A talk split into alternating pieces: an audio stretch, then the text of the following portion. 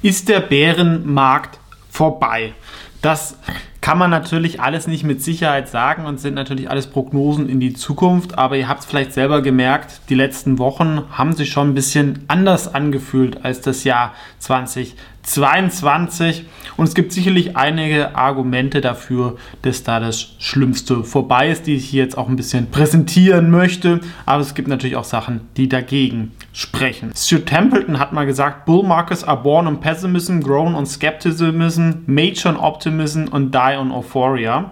Also sie sind geboren im Pessimismus, wachsen während der Skepsis, werden reif durch Optimismus und sterben dann in der Euphorie. Und Pessimismus hatten wir wirklich extrem viel schon seit einigen Monaten ähm, davor und die Stimmung ändert sich auch nur, nur sehr langsam. Ne? Also ähm, ich glaube, bei US-Privatanlegern war die Stimmung noch nie so schlecht, oder zumindest in den letzten 20, 30 Jahren nicht. Und alle, die verkauft haben müssen oder wollten, haben natürlich auch viele im letzten Jahr ähm, verkauft. Viele haben hohe Cashquoten also die Zittrigen sind so ein bisschen raus in vielen Aktien und da merkt man, wenn natürlich dann jetzt mal Käufe reinkommen, dann steigen auch die Kurse. Gerade bei kleineren Aktien sieht man das auch. Ne? Das ist natürlich auch noch dieser Januar-Effekt, das darf man auch nicht vergessen. Das bedeutet, viele verkaufen ja aus steuerlichen Gründen, gerade Privatanleger, kleinere Aktien im November, Dezember, kaufen die dann aber im Januar ähm, zurück. Das hat steuerliche Gründe, um Verluste zu realisieren und deswegen performen kleinere Aktien im Januar oft aus. Das haben wir sicherlich gesehen, aber oft ist ja auch so, dass, sag ich mal, der Bullenmarkt dann dem Bullenmarkt nähert ähm, und sich das dann natürlich dann auch selbstverstärkende Prozesse nach oben haben. Die hatten wir davor ähm, nach unten. Ja? Und gerade der Jahresstart war schon extrem stark, vor allem auch in der Breite des Marktes. Ähm, also es gab kaum Rücksätze. Zum Beispiel mein Fonds hat die ersten elf Tage, war der elf Tage am Stück in grün. Ja, sowas gibt es auch sehr, sehr selten. Also elf Tage äh, Kursgewinne, ähm, Stück ohne Rücksetzer. Und das war vielleicht im letzten Jahr, gab es mal als Gegenbewegung drei Tage oder so. Das ist auch statistisch relativ unwahrscheinlich wenn wir sagen, äh, selbst die Erwartung ist 70 Prozent für einen Kursgewinntag, ne, wenn man das aneinander reiht, ist die Wahrscheinlichkeit nicht so hoch. Also das ist schon ein Zeichen, dass sich da ein bisschen was geändert hat und dass auch große und kleinere Investoren nicht mehr so verkaufen sollen. Ne? Das, der zweite Grund ist, ähm, neues Jahr, neues Glück. Ja? Ähm, ich glaube, 2022 kann man ein bisschen vergleichen mit ähm, 2018 hoch 3 gemischt noch mit ein bisschen Tech-Krise 2000 bis 2003. Aber wenn dann ein neues Jahr kommt, dann kriegen große Investoren kriegen neue Gelder, neue Risikobudgets. Wenn dann die Kurse steigen, dann steigt man eher ein. Ähm, das ist zum Beispiel ganz schwierig, wenn man dann einen schlechten Jahresstart hat wie 22, wenn dann solche defensiven Strategien dann minus 5 oder minus 8 Prozent sind. Die verkaufen dann einfach ähm, und bleiben das Rest vom Jahr dann defensiv. Also oft sind solche Risikobudgets halt auch auf ein Jahr gesehen. Und wenn die schon mal positiv starten oder dann, sag ich mal, FOMO aufkommt, dann kann sich das halt weiter verstärken. Ja, das wäre das zweite Argument, das gegen Bärenmarkt äh, sprechen würde.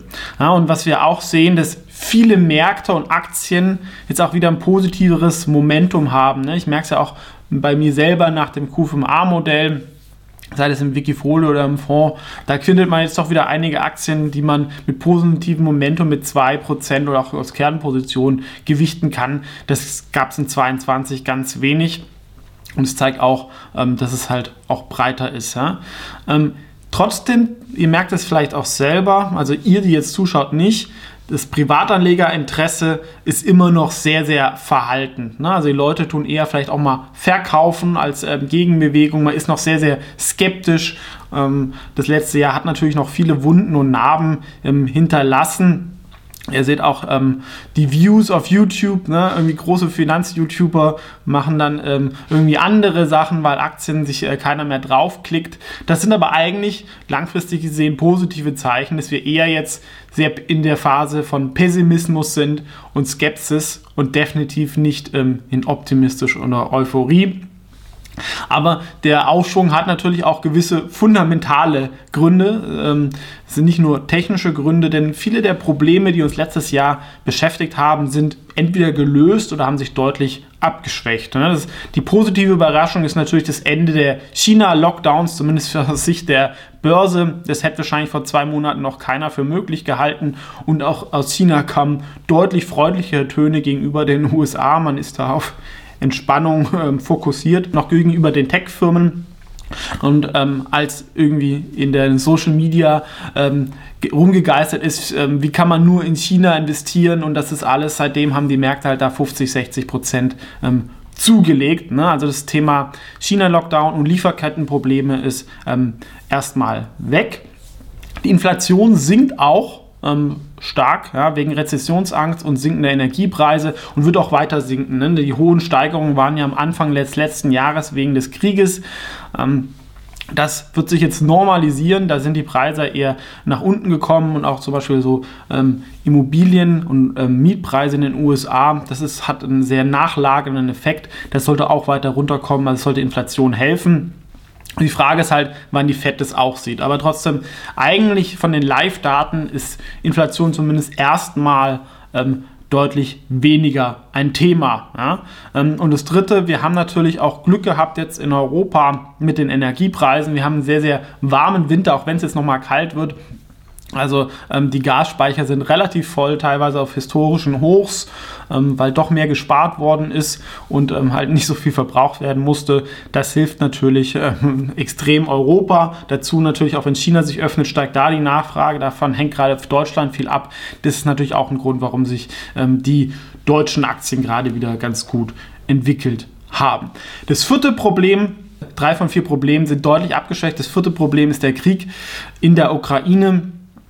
Das ist natürlich die Frage, das ist noch nicht gelöst, aber es hat, wie gesagt, ich sage nicht an Intensität, ist vielleicht, aber für die Börse hat es nicht mehr so ähm, die krassen Auswirkungen. Und ein Sieg von Russland, auch wenn die hier und da vielleicht mal ein Dorf gewinnen, unter höchsten Verlusten ähm, ist doch extrem unwahrscheinlich und ist eher jetzt das größte Risiko, was passiert, wenn Russland ähm, zusammenbricht nach Putin. Was sind da die Risiken? Ja?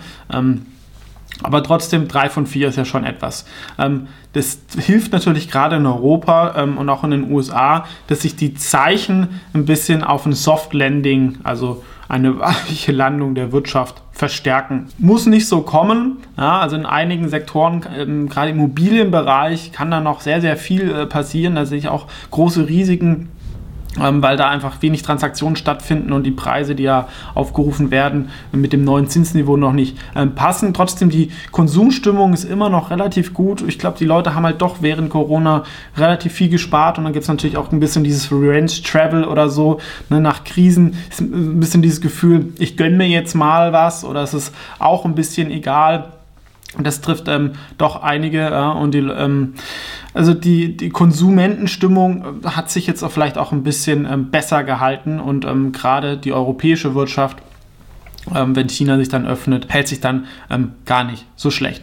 Und auch ganz wichtig, ein großes Problem war ja zuletzt der starke US-Dollar. Ja, dadurch versteuern sich alle Rohstoffe für die Welt, ähm, die Kreditzinsen für Emerging Markets steigen und natürlich für US-Tech-Firmen, die natürlich auch viele Einnahmen außerhalb vom Dollarraum haben, die sind dann weniger wert. Das natürlich in extremer Währungsgegenwind in der letzten Berichtssaison. Das hat sich stark umgekehrt. Also der ähm, Dollarkurs war ja mal unter ähm, 1. Ja? Also sind wir innerhalb von vier, fünf Monaten hat sich das 10% hat der Euro gegenüber dem Dollar gewonnen. Das wird jetzt auch in der Berichtssaison ähm, beim Ausblick helfen. Ne? Also wenn jetzt irgendwie eine Firma halt, wie gesagt, diese ähm, Euro-Umsätze in Dollar dann umrechnet, die berichtet, die sind dann mehr wert und dann wird man in US-Dollar mehr Wachstum ähm, berechnen. Das ist natürlich einigermaßen auch ähm, ein bisschen vom Markt erwartet, aber trotzdem die Analystenschätzungen sind dann nicht immer so up-to-date. Ja? Dieser Effekt ist dann immer so ein bisschen ähm, positiv, weil man natürlich da dann eher konservativ vom Währungskurs ähm, plant. Ähm, das achte Argument, das betrifft natürlich jetzt eher so ein bisschen ähm, meine Se Sektoren. ähm, im letzten Jahr kam einfach viel zusammen, halt auch mit diesen Corona-Effekten, dass das Wachstum von zwei, drei Jahren halt in einem Jahr war und danach das Wachstum nicht mehr da war. Das sollte jetzt eigentlich in 23 ein bisschen weg sein. Wir halt auch wieder normales Jahr hatten wie 19, wo halt diese strukturellen Wachstumstrends da sind, die nicht so hoch sind wie bei Corona, aber halt auch nicht so niedrig wie nach dem Öffnungsjahr. Ähm, das äh, sollte sicherlich auch weiterhin dann dem Gewinnwachstum ähm, helfen. Und dazu ähm, haben die Firmen natürlich auch gelernt. Ihr seht, es gibt sehr, sehr viele Entlassungen, aber halt vor allem in einem Sektor. In anderen Sektoren werden immer noch Mitarbeiter gesucht und das im Digitalsektor. Und gerade diese großen Tech-Firmen, wir haben es jetzt das Twitter-Beispiel gesehen, wo ich weiß nicht, die Hälfte oder mehr der Leute nicht mehr da sind, die Plattform funktioniert weiter. Ähm, also da kann man schon sehr, sehr viele Leute auch ähm, freisetzen, wie es so heißt, ohne dass es irgendeinen Effekt auf das Kerngeschäft hat. Und da sind auch viele selbst zufrieden geworden. Ich kann mir halt gerade auch vorstellen, zum Beispiel bei einer Meta, einer Google, die sind ja eigentlich so profitabel und die wollten es gar nicht so zeigen, ne? weil wenn jetzt irgendwie Google oder Meta 70% Nettomarge oder 60% Nettomarge zeigt, dann ist dieser Aufschrei mit Monopol und Regulierung ist dann noch viel, viel größer. Ähm, plus man will ja auch mit dem Geld irgendwas machen. Und das, glaube ich, wird den Firmen halt auch dieses Jahr helfen, dass halt vielleicht vom Umsatz, vor allem über den Währungsrückenwind ein bisschen was kommt, ähm, Corona-Normalisierung und halt vor allem dann das Gewinnwachstum und steigende Margen, das ähm, hilft oft sehr, sehr stark den Aktienkurven. Und das neunte Argument, ja, äh, der Bärenmarkt, zumindest bei riskanteren Aktien oder offensiveren Aktien geht ja fast schon zwei Jahre. Also das Höhepunkt war ja im Februar 21 dann 21 war insgesamt noch ein gutes Aktienjahr, aber eher dann von den anderen Aktien, also von den defensiven Aktien und 22 war dann für alle schlecht. Und das ist schon relativ viel. Ne? Es gab natürlich auch mal längere Bärenmärkte von drei Jahren, zum Beispiel 2000 bis 2003, wobei dann auch die ersten Sektoren, das ging dann auch nicht so lange. Also oft ist ein Bärenmarkt auch deutlich kürzer, zum Beispiel ein Jahr oder sowas. Ähm, also das spricht auch dafür, dass wir vielleicht das Ende des Bärenmarkts gesehen haben. Wir sind vielleicht noch nicht im Bullenmarkt, aber zumindest in so einer Zwischensituation. Und auch selbst wenn man nicht weiß, was es ist, glaube ich, ist es in dem Umfeld profitable Asset-Light Wachstumsfirmen, die fair bewertet sind, wo ich auch viel ähm, investiere. Dazu vielleicht auch ein bisschen äh, Banken, ja, äh, die von den steigenden Zinsen ähm, profitieren Zumindest die guten, ähm, die mit die, die Digitalisierung fortgeschritten haben, sehe ich auch nicht so schlecht. Risiken sehe ich halt vor allem auch im Euroraum, wenn da die Zinsen jetzt weiter erhöht werden, ähm, weil da sind halt auch äh, einige Leute, glaube ich, in der Politik und selbst in der Zentralbank, die nicht immer da die Auswirkungen vielleicht ähm, verstehen. Vor allem im Immobilienthema kann viel passieren. Wir sind sicherlich auch politisch nicht ähm, gut geführt in Europa.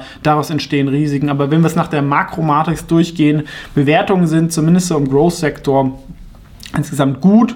Ja, ähm, Momentum hat sich ähm, stark verbessert. Ähm, Realwirtschaft ist nicht, so, ist nicht gut, aber auch nicht so schlecht, was gar nicht so schlecht für die Börse sein muss. Die Zinssituation ist sicherlich auch noch nicht äh, gut, aber sie wird, glaube ich, auch jetzt nicht so viel schlechter. Ne? Also wenn sich das jetzt stabilisieren würde, das ist sicherlich noch der größte, ähm, die größte Baustelle für die Börse. Und das fünfte, die Stimmung ist ähm, eigentlich insgesamt am Markt immer noch sehr schlecht oder stabilisiert sich so ein bisschen, was auch positiv ist. Ne? Also gefährlich ist zumindest langfristig ja immer, wenn es sehr, sehr viel Euphorie ist. Das geht dann noch ein bisschen weiter, aber irgendwann halt nicht mehr.